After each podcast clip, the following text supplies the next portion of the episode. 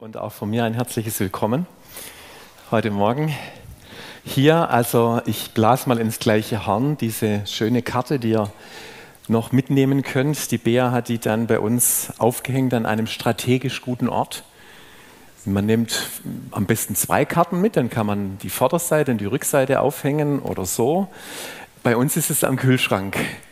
Strategisch guter Ort, viel Hunger, oft hinlaufen, aufmachen und dann immer wieder das Gleiche lesen. Ja?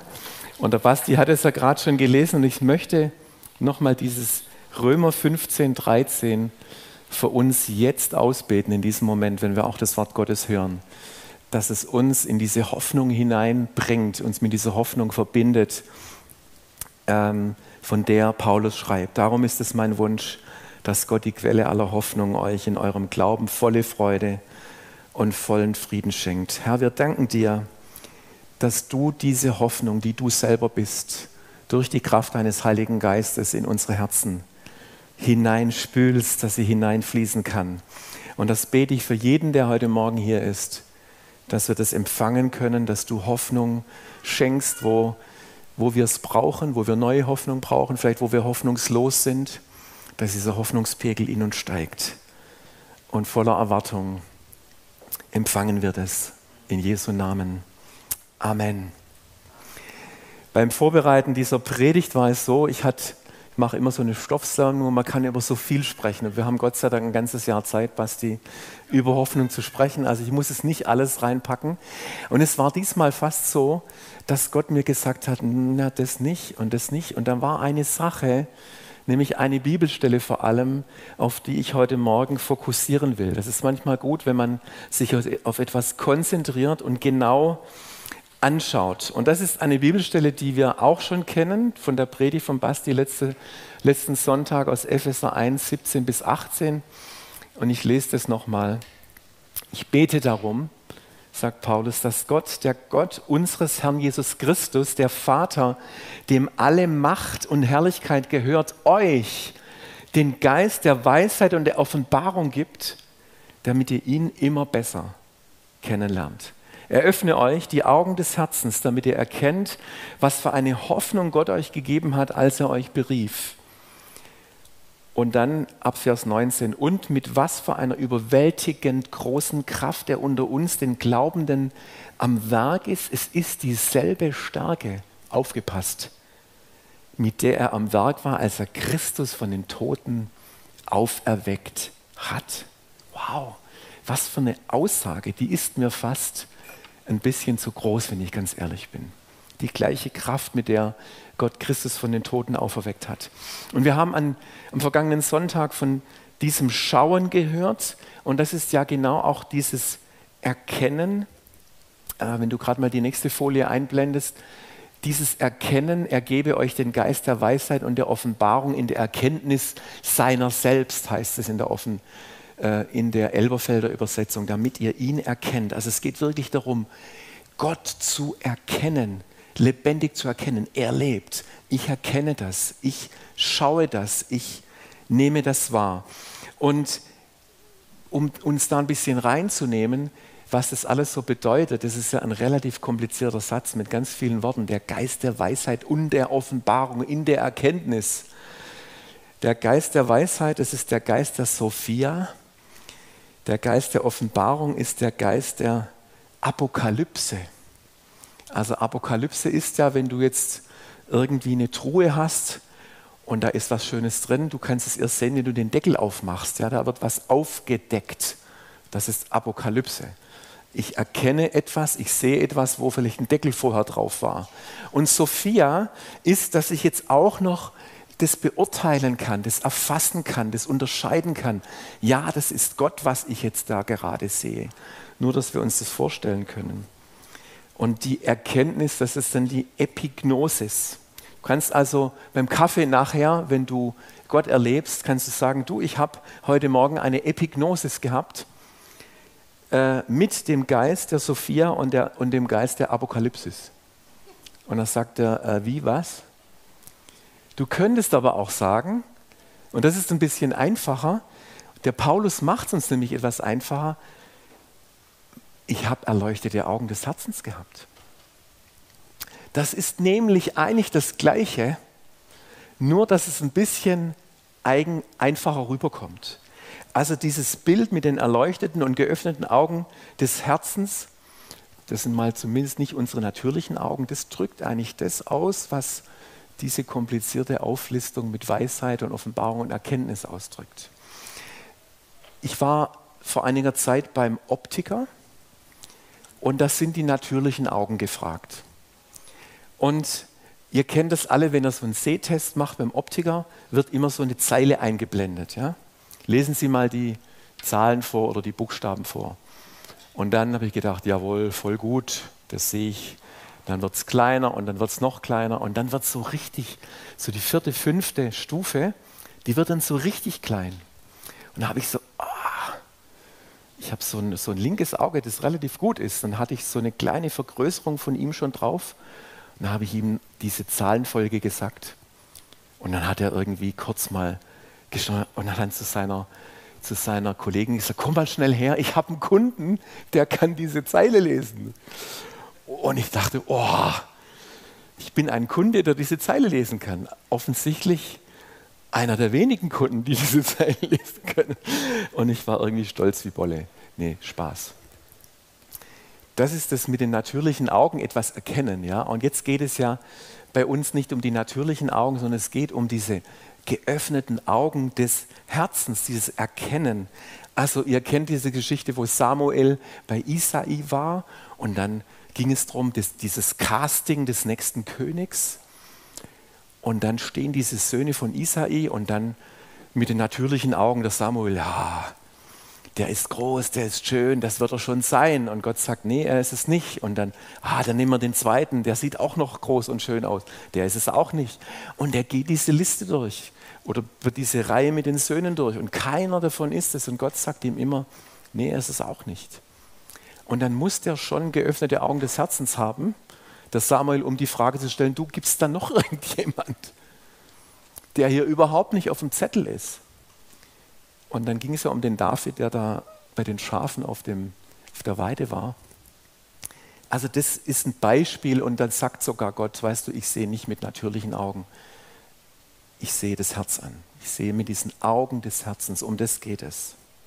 Jetzt könntest du vielleicht, wenn du diesen Vers in Epheser 1 liest, mal für dich selber sagen, okay, diese Gabe, diesen Geist der Weisheit und Erkenntnis, oder Offenbarung, den haben andere, aber ich habe den nicht. Weißt du, ich bin ein bisschen nüchterner. Ich habe nicht so die großen Eingebungen und so die übernatürlichen Wahrnehmungen. Da bin ich mir ehrlich gesagt nicht ganz so sicher, ob du einer bist oder eine bist, die das gar nicht hat. Schauen wir mal. Man könnte das ja so verstehen, die Stelle, tatsächlich, wir haben das nicht. Und Gott gibt uns jetzt, wie Paulus schreibt, deswegen betet er, ich bete, dass ihr diesen Geist der Weisheit und Offenbarung bekommt, weil ihr ihn noch gar nicht habt. Oder dass Gott euch ein Licht, Licht aufgehen lässt, wo noch keines ist. Es kann das sein, wir haben das alles nicht. Lasst uns mal das genauer anschauen, weil das finde ich einen ganz entscheidenden Punkt. Wie sind wir denn von Gott geschaffen? Wir gehen jetzt mal ganz kurz in die Schöpfungsgeschichte. Ihr blättert mal in eurer Bibel. Ähm, innerlich zurück bis 1. Mose 2, Vers 7.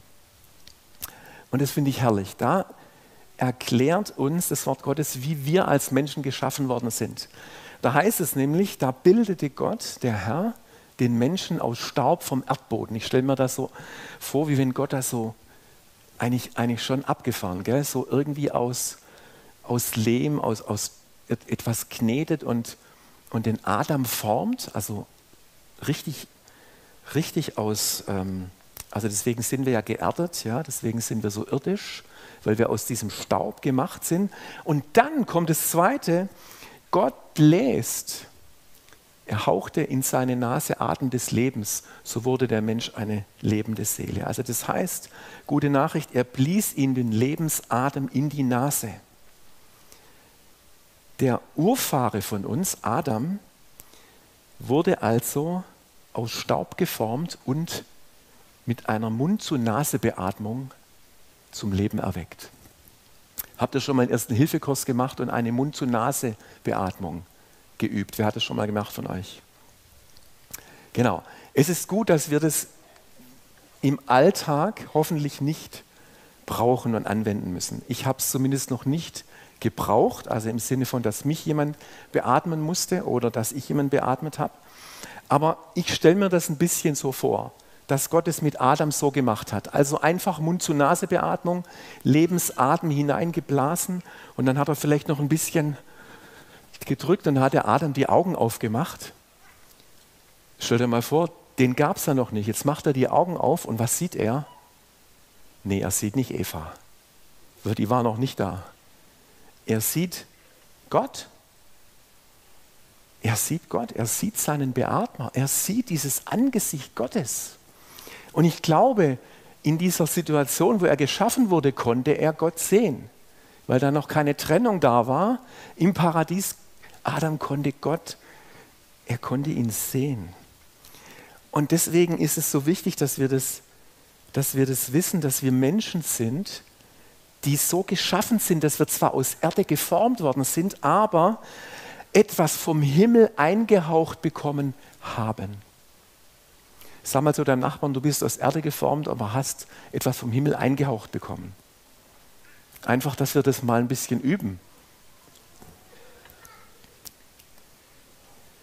Und wir sind übrigens auch die einzigen Lebe Lebewesen als Menschen. Natürlich haben auch Tiere, äh, die leben auch, die haben auch einen Atem, aber die Menschen sind die einzigsten Lebewesen, die Geist zu Geist mit Gott connecten können durch, diese, durch dieses Einhauchen.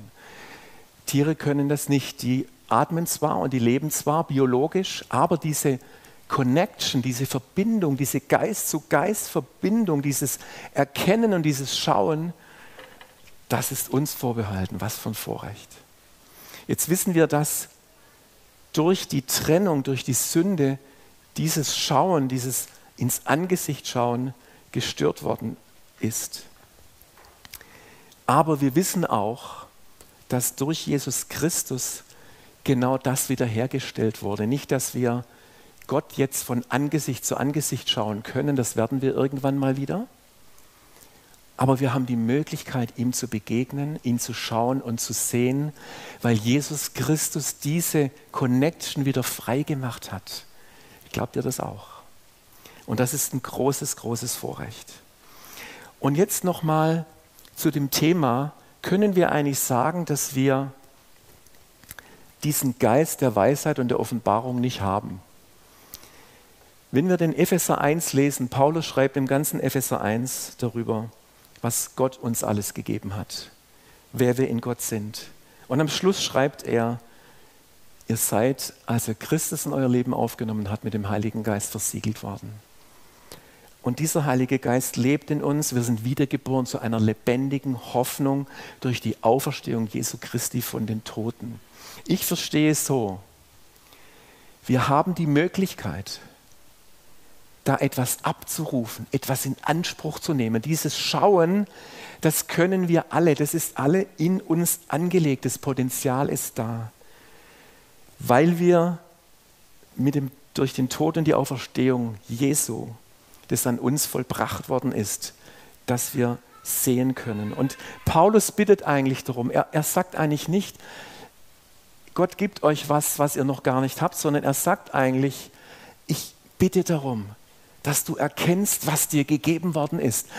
Dass du erkennst, da ist eine Möglichkeit, mit Gott in Verbindung zu kommen. Da ist eine Möglichkeit zu schauen. Jeder von uns kann Gott begegnen, diesem lebendigen Gott begegnen. Dieses Potenzial haben wir. Ja, vielleicht müssen wir manchmal Dinge aus dem Weg räumen. Manchmal ist es ein bisschen nebulös. Es kann auch sein, dass Dinge zwischen uns und Gott stehen, weswegen wir ihn nicht sehen. Mir ist es nur wichtig zu sagen, wir haben diese Möglichkeit. Ein Beispiel aus meinem Leben. Wir haben am letzten Sonntag, Basti hat es erzählt, an den Tischen erzählt, wie kann dieses Schauen stattfinden. Und es war gar nicht so einfach. Wie wird es greifbar? Ich möchte euch ein Beispiel aus meinem Leben erzählen. Du darfst dieses Bild einblenden dazu. Ich habe neulich mit einem Freund, das war so ein, so ein Tag, Anfang Januar, wo so fast Aprilwetter war, vielleicht erinnert ihr euch auch, da gab es so Regen und Sonne und hat ständig gewechselt und dann kam dieser Regenbogen. Und es war so herrlich, guckt mal diesen Regenbogen an. Konnte man sogar noch einen Nebenregenbogen sehen. Und dieser Regenbogen ist ja immer eine, eine schöne Erinnerung. Gell? Wenn, es geht, glaube ich, vielen so, wenn sie so einen Regenbogen sehen, das ist so ein ergreifender Moment. Und ich habe mich daran erinnert, in der Situation an einen anderen Regenbogen, den ich gesehen habe in einer Phase, als es mir wirklich nicht gut ging.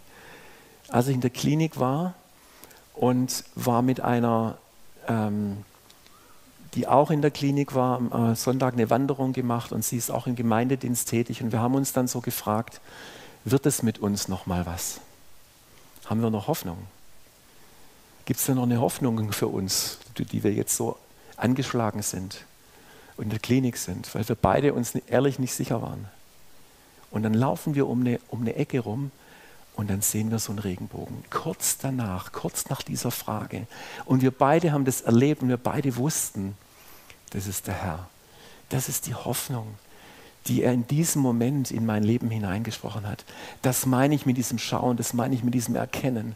Das siehst du was mit deinen Augen, aber du siehst mit diesen geöffneten Augen des Herzens, Gott hat gerade Ja zu mir gesagt. Er hat gerade gesagt zu mir, da ist eine Hoffnung für dich und ich stelle dich wieder her und es geht weiter.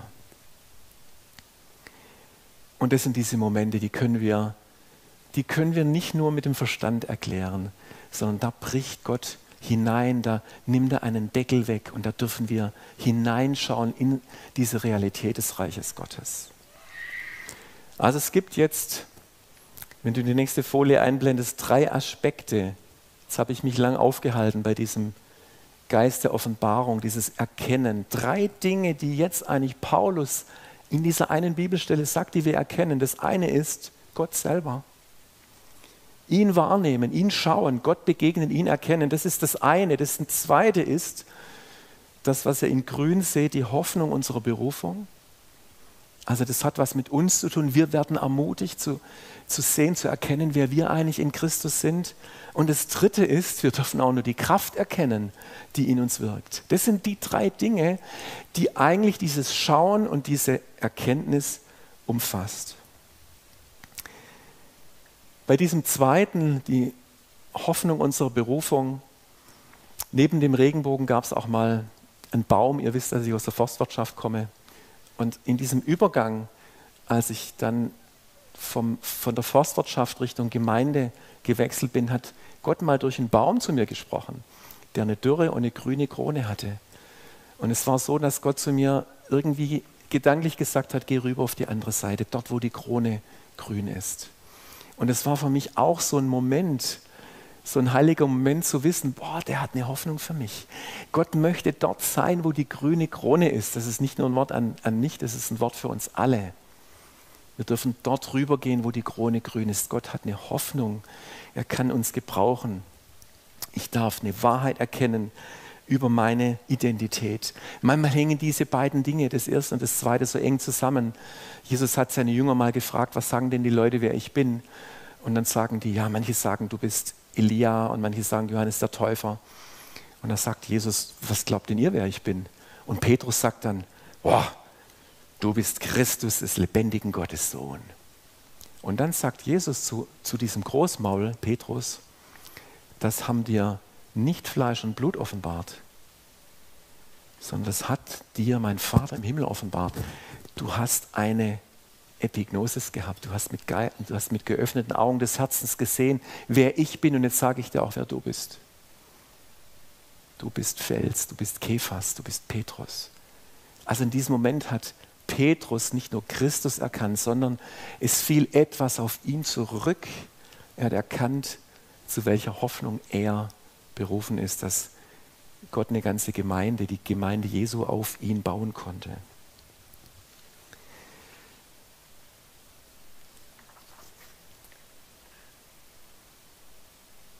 Das ist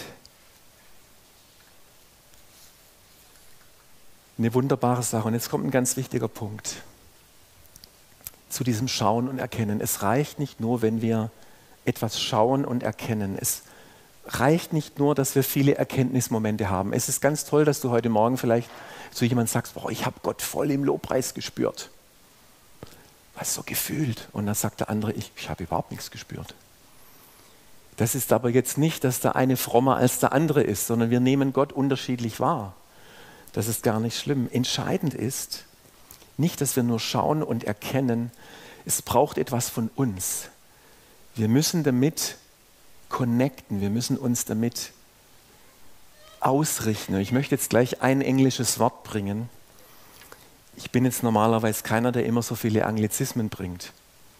Also so nach dem Motto, boah, ich hatte voll das nice Erlebnis bei Insta, voll eine krasse Bibelstelle, die mich getoucht und geflasht hat, random reingezogen und die hat mich voll in den Move reinversetzt.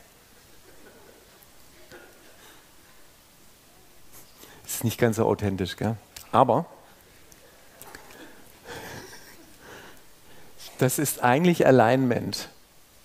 Das ist das Wort, das ich euch da weitergeben möchte. Alignment heißt, ich connecte jetzt mit dieser Wahrheit.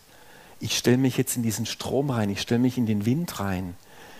Ich, mich bewegt es jetzt, ja. ich lasse mich da bewegen. Ich sage nicht nur, oh, das ist schön, ich schaue da was, sondern da gehe ich jetzt rein. Da alleine ich mich, da, da stelle ich mich in den Strom rein. Ich bringe mich in Übereinstimmung, heißt eigentlich Alignment. Ich gleiche mich mit dem ab. Ich stelle mich, stelle mich rein, ich richte mich aus. Also da ist ein Wind und du stellst dich in diesen Wind rein und spürst dann diesen Rückenwind. Das ist Alignment. Und ich habe ein bisschen Faxen gemacht am letzten Sonntag. Ähm, ähm, an diesem Vision Sunday, als wir nach dem Mittagessen, habe ich so einen Adlertanz aufgeführt.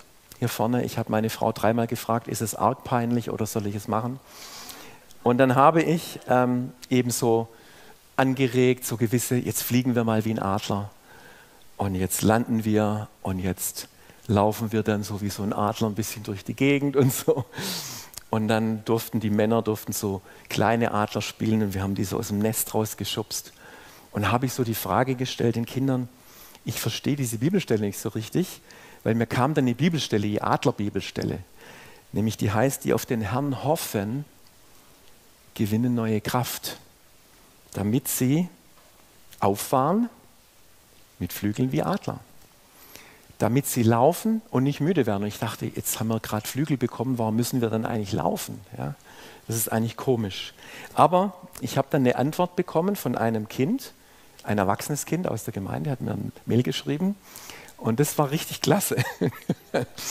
und das hat, mir, das hat mir gezeigt, das ist ein herrliches Beispiel für Alignment.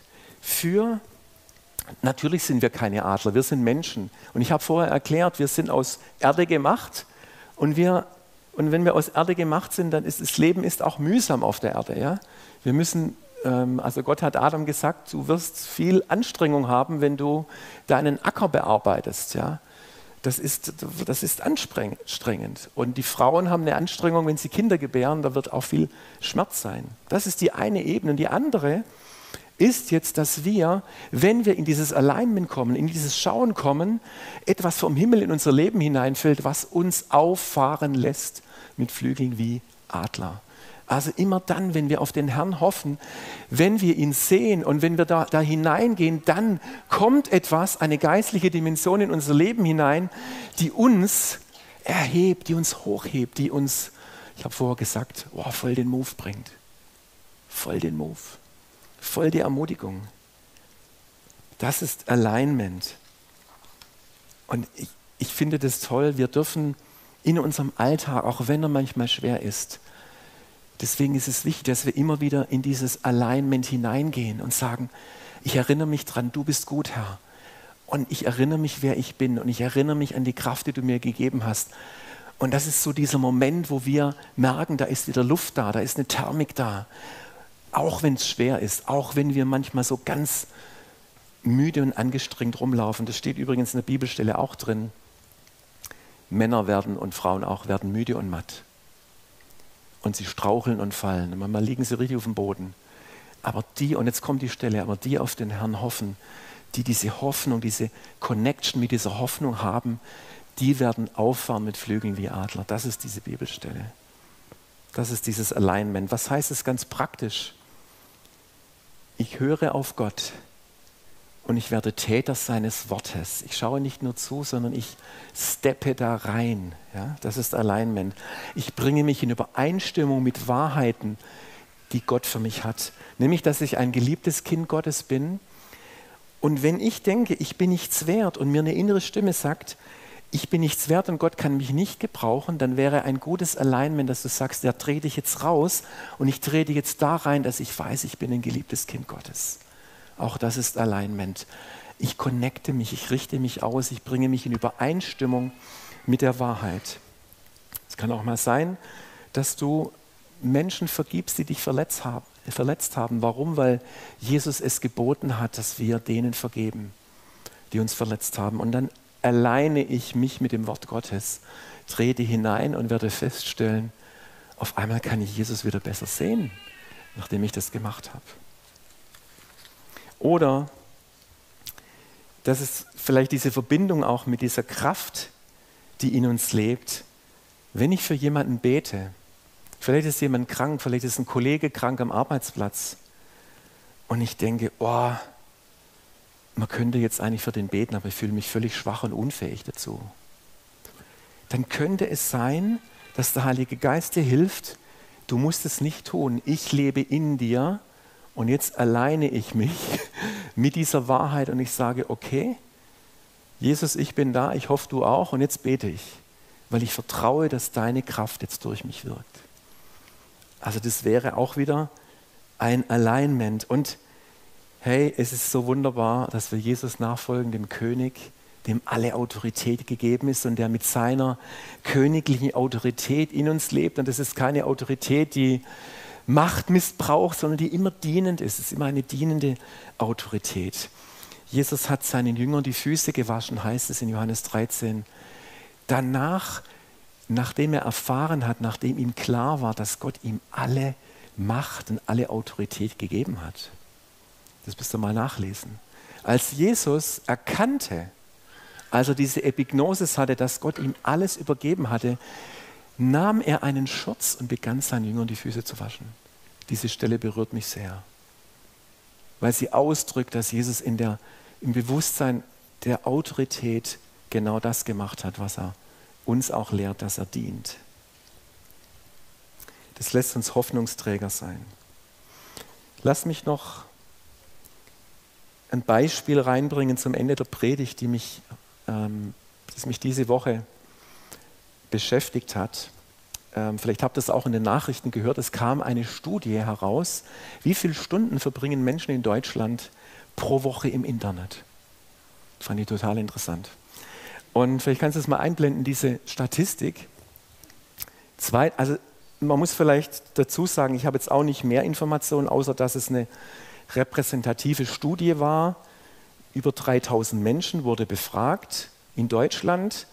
Und diese Leute hatten gute Deutschkenntnisse und es war in der zweiten Jahreshälfte 2023. Und die haben, und da gehört, denke ich, alles dazu, auch die Arbeitszeit, ja, viele sind ja auch online in der Arbeit, muss man auch mit reinrechnen. Ist es interessant, dass es 2018 50 Stunden pro Woche waren. Und dann sehen wir nochmal einen signifikanten Anstieg, der wahrscheinlich auch mit Corona zu tun hat. Also von 50 auf 65. Jetzt schaut es nochmal genau an. Es gab nochmal eine Steigerung 2023 um sechs Stunden auf 71 Stunden und junge Menschen zwischen 18 und 39 sind es 93 Stunden pro Woche im Durchschnitt online. 93 Stunden pro Woche sind vier, also fast vier volle Tage, a 24 Stunden. Ich konnte das nicht glauben, also muss ich ganz ehrlich sagen. Da müsste ich jetzt noch ein bisschen nachfragen. Meint ihr das wirklich so? Ist das wirklich so viel? Offenbar ist es so viel. Und was jetzt ganz wichtig ist, das soll ja nicht, sein, nicht heißen, dass es nicht toll ist, dass wir online sein können. Das ist ein großer Segen. Ich glaube nur hier, und das ist ja interessant, bei der Umfrage wurde auch festgestellt, dass die Menschen, die so viel online sind, eigentlich nicht wollen, dass sie so viel online sind. Die finden es nicht gut. Da gibt es die allerwenigsten, sagen, das ist es richtig gut. Ich will eigentlich weniger online sein. Aber aus verschiedenen Gründen ist das gar nicht so einfach. Man hat sich daran gewöhnt, man ist vielleicht auch im schlimmsten Fall abhängig davon und braucht es schon. Und warum sage ich das? Weil ich glaube, dass die Ablenkung und diese ständige Erreichbarkeit, dieses ständige Online-Sein uns manchmal dahin, daran hindert, Alignment zu leben. Also nimm mal mit, sei lieber allein statt online oder sei on, also wie können wir online sein mit dem Himmel? Ja, das ist, das ist ganz wichtig. Sonst sind wir, sonst sind wir so ähm, abhängig von etwas anderem, was uns eigentlich davon abhält, in dieses Schauen zu kommen und auch in dieses Alignment zu kommen mit dem, was Gott mit uns vorhat. Ich hoffe, du nimmst es als Ermutigung mit und überlegst dir mal für dich selber, wie kann ich mein Online-Leben so gestalten, dass es mir gut tut und dass ich vielleicht auch an manchen Stellen eine Grenze setze und ganz bewusst ein paar Stunden in der Woche dafür reserviere, in ein Alignment zu kommen und dafür Zeiten zu nehmen. Da möchte ich auch das nochmal, was Basti letzte Woche, ähm, dann diese drei Punkte, wie wir auch Zeit und Raum schaffen können für das Schauen, dass wir uns abhängig machen vom Heiligen Geist, dass wir Zeit nehmen, zum Austausch mit Gott in seinem Wort zu lesen und auch mit anderen Zeit zu verbringen. Das hilft uns schon enorm. Und die wichtige Frage ist dann, und das wäre dann schon die nächste Folie, was bedeutet es, mit dem, was du geschaut hast, in Übereinstimmung zu kommen?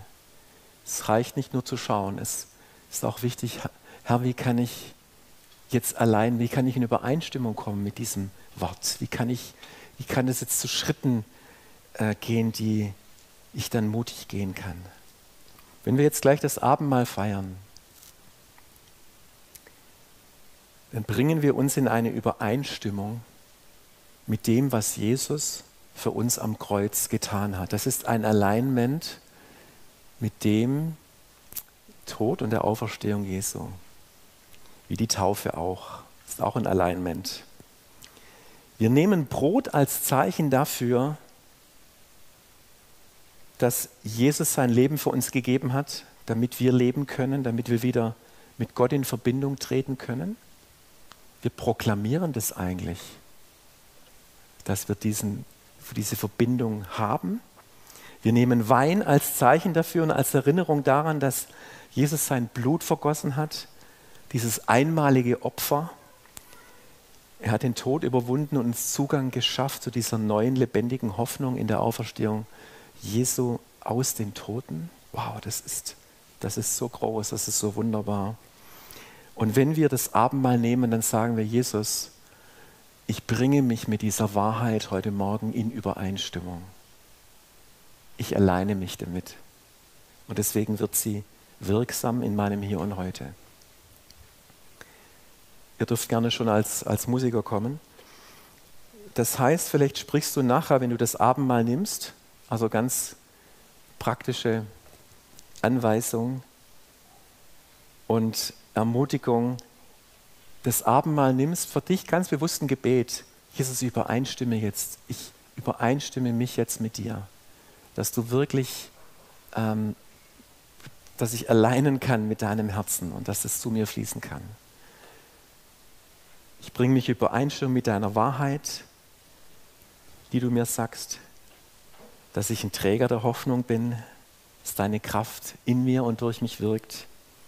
Und dann möchten wir euch heute Morgen, das haben wir so auch im Vorfeld besprochen, ermutigen, dass wir das Abendmahl nicht nur für uns heute nehmen.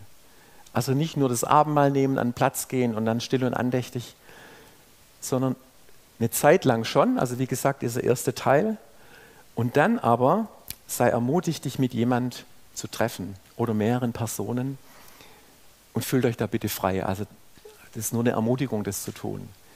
Und dass ihr euch Hoffnung zusprecht, dass ihr euch, äh, vielleicht bekommst du auch ein, ein ermutigendes Wort für jemand, ein hoffnungsvolles Wort und sprecht euch Hoffnung zu, teilt Hoffnung miteinander.